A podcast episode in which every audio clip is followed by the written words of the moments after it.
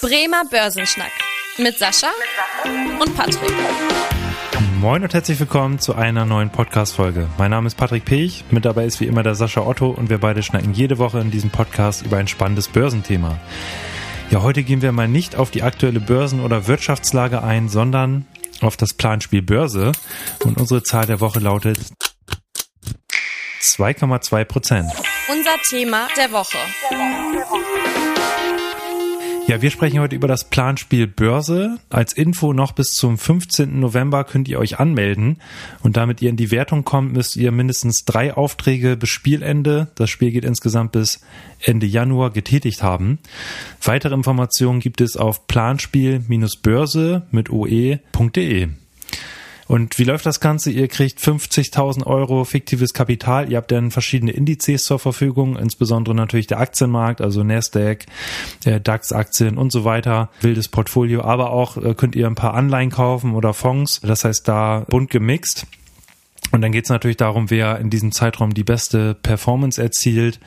Und ja, die Gewinne erhalten dann auch noch Preise. Das Ganze, die Information kriegt ihr da auf der Internetseite. Ja, und erstmal gibt es auch bei uns im Kollegenkreis viele, die da teilnehmen. Und einige haben auch immer so das Ziel, hier Sascha zu schlagen, weil Sascha natürlich immer hier als Börsenexperte gilt. Und da ähm, hat man immer den Anspruch, dann eine bessere äh, Performance abzuliefern. Aber Sascha, berichte doch einfach mal, wie läuft's dann bei dir so? Bisher ist ja seit, ich würde sagen, vier Wochen kann man handeln, seit Anfang äh, Oktober. Wie da war dann bisher dein äh, Börsenerfolg? Also ich bin gar nicht so unzufrieden. Also dafür, dass es relativ turbulente Wochen waren und dadurch, dass wir in den letzten vier Wochen doch eigentlich eher hm. einen relativ starken Absturz gesehen haben, scheine ich ein ganz gutes Händchen gehabt zu haben. Okay, ja sehr schön. Was äh, auf welche Assetklassen hast du denn so gesetzt? Waren das bei dir auch eher die die Aktien oder bist du da auch äh, auf Anleihen oder Fonds gegangen? Was war da so deine deine Strategie?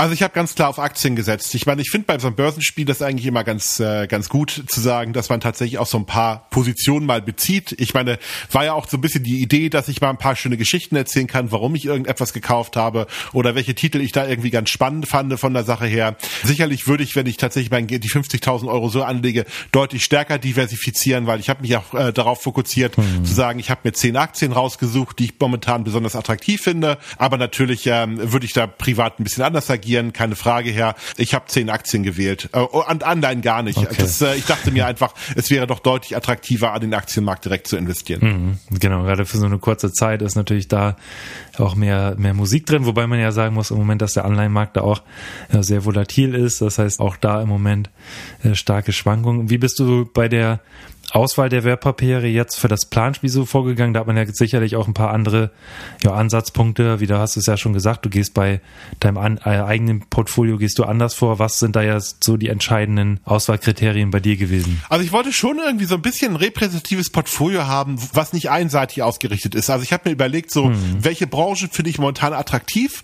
aber wollte auch kein Übergewicht haben, weil wollte jetzt zum Beispiel auch nicht zu viele Tech-Aktien kaufen, sondern wollte tatsächlich eine bunte Mischung reinbringen, das ganze Themenfeld. Umfeld dabei. Hatte mir auch überlegt, dass ich versuche, jetzt nicht nur Amerikaner oder eine deutsche Aktie zu kaufen, sondern auch da ein bisschen breiter zu streuen. Wobei am Ende ist es doch sehr viele Deutsche und Amerikaner geworden, aber da gleich zu ein paar Europäer habe ich aber auch beigemischt.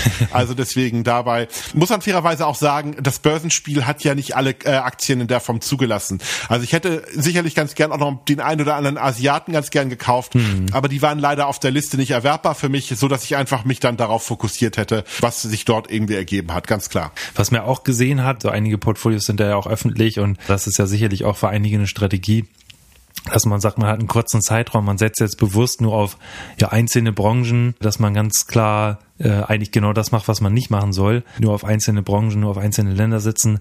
Sowas kam jetzt für dich also nicht in Frage, sondern du hast bewusst gesagt, nee, ich, ich streue das breit. Man muss natürlich fair, fairer Weise auch sagen, ich bin ja bei diesem Börsenspiel schon so ein bisschen auch Repräsentant der Sparkasse Bremen. Mhm. Also wenn ich jetzt tatsächlich irgendwie eine von ganz vielen Nummern wäre, dann würde ich auch anders agieren. Also wenn ich ein Börsenspiel normal spiele, dann mache ich Sekt oder Seltas. Also entweder bin ich tatsächlich dann, versuche ich irgendwie sehr weit vorne zu kommen oder am Ende interessiert es mich irgendwie nicht mehr, wenn es dann nach hinten losgeht losgeht. Mhm. Das kann ich natürlich nicht machen, weil wir mein Depot jetzt auch so ein Stück weit äh, präsent darstellen. Jeder andere meiner Mitspieler kann das machen, weil im schlimmsten Fall sagt er einfach, ich mache mehr weiter oder ich ignoriere das einfach. Wir wollen das ja auch äh, offen und transparent zeigen.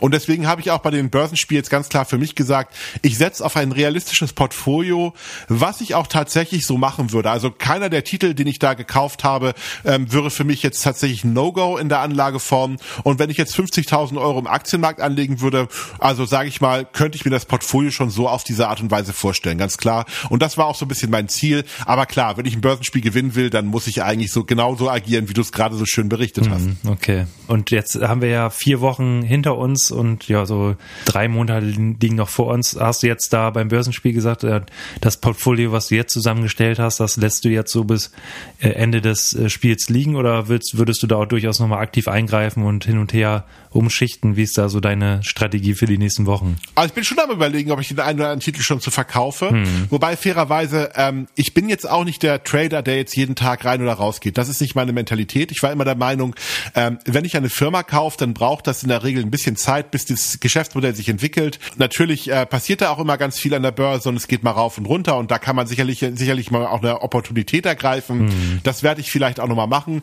Aber grundsätzlich hatte ich jetzt nicht vor, das Portfolio alle jeden Tag neu umzuswitchen, weil ich weiß, es gibt ja auch diesen wunderschönen Spruch, den ja jeder vielleicht schon mal gehört hat, hin und her macht Tasche leer.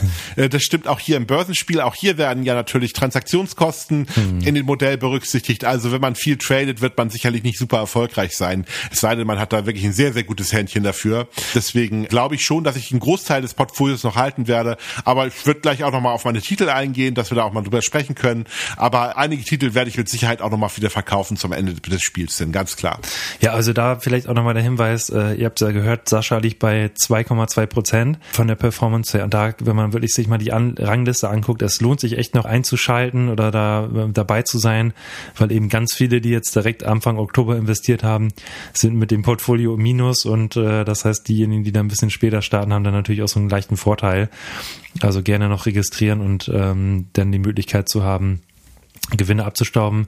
Ja, sag da gerne noch was. Du hast gesagt, du würdest auch nochmal auf Einzeltitel eingehen. Was war, was sind da so die, die spannenden Dinger, wo du jetzt sagst, ja, das, äh, da fand ich eine ganz spannende Story für die, für den Zeitraum des äh, Planspiels. Also Adidas zum Beispiel ist einer der Titel, die ich gekauft hatte. Das war ja eine Zeit lang wirklich einer der ganz großen Highflyer an der Börse, der natürlich auch, äh, ich sag mal, kein Halten mehr kannte und immer weiter nach oben gegangen ist. Mhm. Und dann kam ja dieses unsägliche Debakel mit Kenny West, also in der Form ja als großer Werbeträger oder beziehungsweise auch als große, als großer Markenbotschafter, äh, mit dem man ja zusammen auch Geschäfte festgestellt hat. Und man hatte ja irgendwie festgestellt, dass es nicht so ein netter Mensch ist, der tatsächlich teilweise auch einige sehr merkwürdige Ansichten hat. Und man hat sich dann ja sehr schnell getrennt, hat aber dazu geführt, dass das Unternehmen sehr, sehr viel Geld verloren hat. Also gerade mit der ganzen Produktion, die man dann ja eigentlich auch nicht mehr weiterverkaufen wollte. Ich habe dann einfach ein Stück weit gesagt, okay, ich glaube, da ist eine ganze Menge schon ähm, weggearbeitet von den Problemen und Adidas ist ja trotzdem immer noch eine stabile, starke Marke. Bin auch davon aus, ausgegangen, ähm, dass vielleicht mit einer wirtschaftlichen Erholung, gut, das ist ein bisschen in, in weiter Ferne gerückt jetzt äh, aufgrund natürlich der politischen Unruhe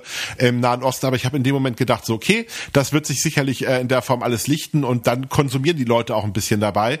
Wobei ich ganz klar auch sagen muss, Adidas ist jetzt noch nicht so der tolle Performer, den ich aktuell im Portfolio habe. Mhm. Also Adidas ist sicherlich eine der etwas schwächeren Titel. Ich bin aktuell mit 1,1 Prozent im Minus, kein Weltuntergang, aber auch nicht der große Kracher gewesen, ganz klar. Aber ich würde auch an der Aktie weiter festhalten. Also ich ich hoffe immer noch so ein bisschen auf ein starkes Weihnachtsgeschäft, okay. Mm, weil ich glaube schon, dass man so ein paar schöne äh, Sportartikel oder Modeaccessoires oder auch Sportgeräte sicherlich auch zu Weihnachten verschenken wird. Ich kann mir vorstellen, dass das sicherlich auch für die Aktie nochmal ganz hilfreich sein wird und dass da sicherlich auch nochmal die nächsten Zahlen so ein bisschen besser ausfallen werden. So von der, das ist meine Vermutung, warum ich noch nicht ausgestiegen bin. Was war so dein, dein High-Performer bisher, wo du sagst, ja, das, äh, die, die Aktie, die hat mich jetzt äh, richtig vorangebracht?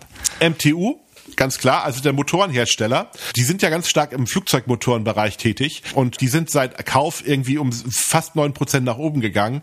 Also das Geschäft brummt einfach bei denen, sowohl zivile als auch militärische Luftfahrt, keine Frage, da sind die in allen Bereichen in der Bereich tätig, so dass man einfach nur sagen kann, ist einer der Titel, der ganz gut performt hat seit Anfang des Börsenspiels. Und der zweite Titel, das war für mich immer so ein Titel, den ich immer schon auf der Agenda habe, eigentlich total langweilig und irgendwie auch so richtig gar nicht im Trend, aber trotzdem sehr gut gelaufen. Südzucker einer der Titel, die ich gekauft habe, liegt momentan bei 6,2 Prozent vorne.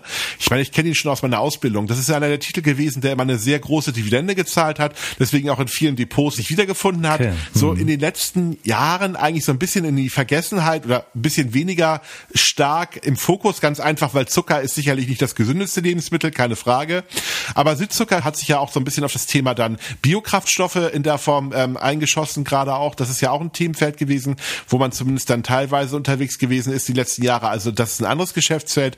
Aber die Zuckerpreise weltweit explodiert und das hat Südzucker natürlich so die letzten Wochen erstmal ganz gut getan. Hm. Mit allen Lebensmitteln natürlich auch. Und das ist ein größerer Titel gewesen, der ganz gut gelaufen ist. Aber du willst ja bestimmt auch nochmal über die Titel reden, die nicht so gut gelaufen sind bei mir aktuell, ne? Ja, gerne. Sag auch nochmal, wo welcher, welcher Titel ist so derzeit dein, dein Verlierer Nummer eins? ja, also Nvidia, mhm, das ist ja, ja, natürlich einer der Titel, den, den, über den wir auch viel gesprochen haben.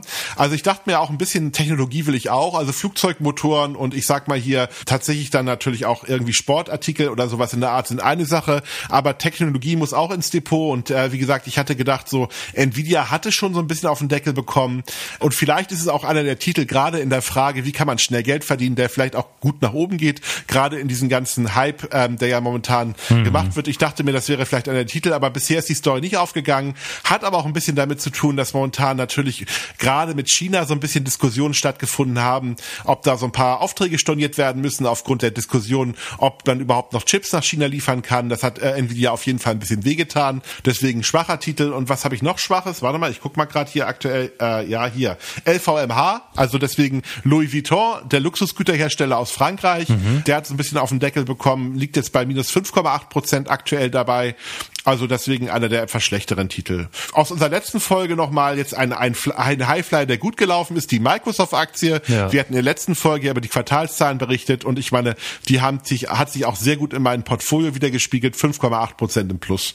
Deswegen ähm, das so als einer der Titel dazu. Ja, sehr gut. Und dann kann ich, ah, ich liste auch nochmal komplimentieren, weil da fehlen ja jetzt noch drei Titel, die ich noch nicht genannt habe. Dann haben alle auch mein Portfolio schon mal gehört und können das gegebenenfalls auch ja, nochmal nachbauen. Also was ich auch noch hatte, ist eine Air Liquide, also quasi quasi Air Liquide ist ja so ein bisschen so der, der Titel, der sehr stark auf das Thema natürlich Industriegase, auch Wasserstoff setzt. Interessante Anekdote, ich wollte eigentlich äh, Linde kaufen. Die konnte ich aber nicht kaufen, weil das Börsenspiel die leider nicht gelistet hatte. Deswegen musste ich mich auf die zweiten Titel fokussieren, also Air Liquide als, äh, als das Thema Industriegase. Zweieinhalb Prozent aktuell im Plus. Okay. Also das ist mhm. auch ganz, ganz gut. Und ähm, was hatte ich noch? Was habe ich noch nicht genannt hier? Ja, da haben wir noch Aurubis. Oh ja, das ist sogar mein größter Gewinner. Hatte ich den, nee, dein zweitgrößter Gewinner nach MTU mit 8,3 Prozent. Arubis hatte ja dieses, ist ja diese große Kupferhütte aus äh, Hamburg, also die da natürlich in den letzten Wochen so ein bisschen unter Druck gekommen sind, weil man auf einmal festgestellt hat, dass da in der Bilanz so ein paar, ich sag mal, Kupferbestände fehlen und zwar nicht gerade wenig. Das war ein ziemlicher Skandal. Die Aktie hat sehr stark verloren. Man konnte jetzt so ein bisschen das Vertrauen der Märkte zurückgewinnen und äh, man hat auch gesehen, dass die Kupferpreise momentan sehr stark gestiegen sind. Deswegen ist die Aktie auch ganz gut gelaufen die letzten Wochen.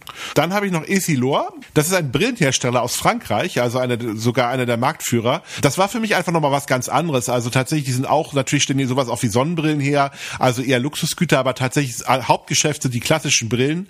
Und für mich ist das einfach ein Thema, wo ich gedacht habe, interessant bewertet, toller Titel, ein bisschen konservativer, hat sich auch ganz gut gegen den Trend mit 4,9 Prozent nach oben entwickelt. So und jetzt hat jeder mein gesamtes Portfolio mal gehört. ja, sehr gut. Ja, dann nochmal natürlich der Hinweis, dass das hier alles keine keine Kauf- und Verkaufsempfehlung für das echte Depot sind, sondern hier nur auf das Planspiel Börse eingeht.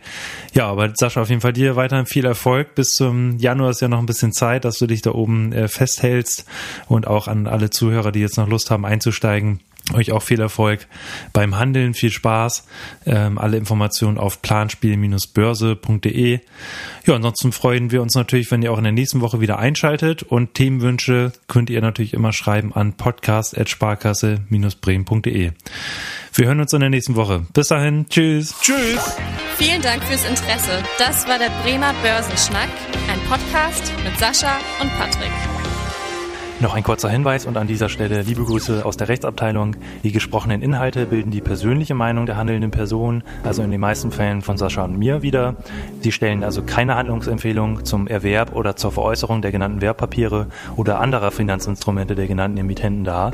Bei Fragen wende dich gerne an deinen Berater.